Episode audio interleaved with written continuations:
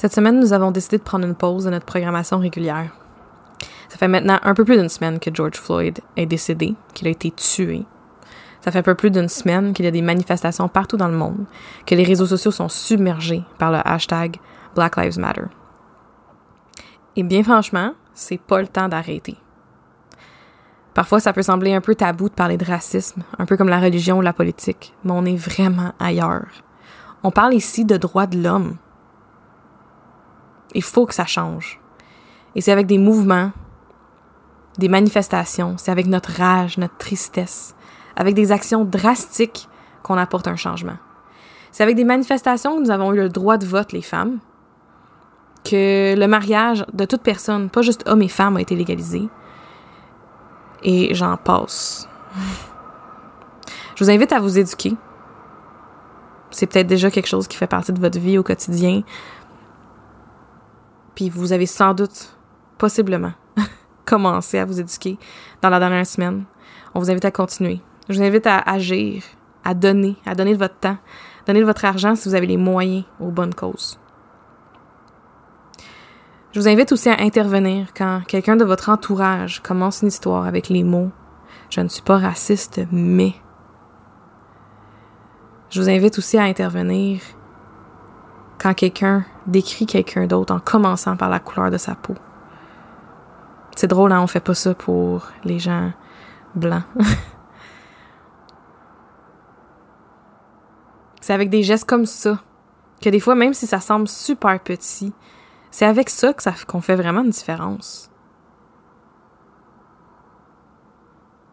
C'est horrible ce qui se passe en ce moment. Puis ça fait trop, mais trop longtemps que ça dure. Et ça prend des actions de tout le monde. On a euh, enregistré cet épisode séparé, comme vous allez peut-être le remarquer. Et Maxime avait quelques mots à partager aussi. On va mettre tout ça ensemble et publier ça, comme d'habitude, le mardi à toutes les semaines. Et on va vous mettre aussi quelques ressources dans les notes. Maxime, on t'écoute.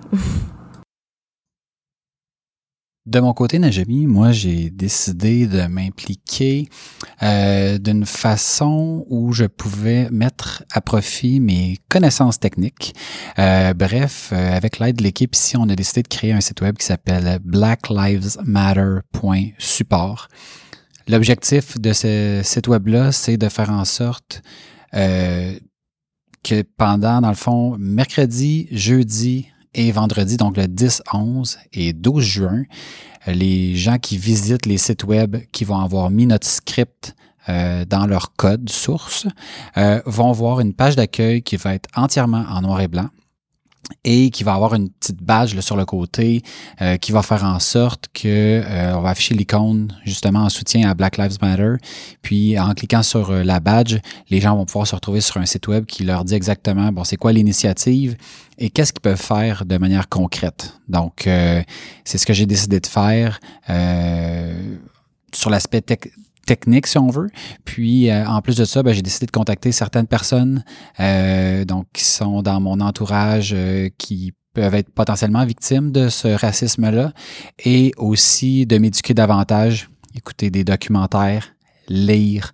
j'ai écouté une série en fin de semaine en lien avec tout ça. Donc, c'est comme ça que je fais ma part.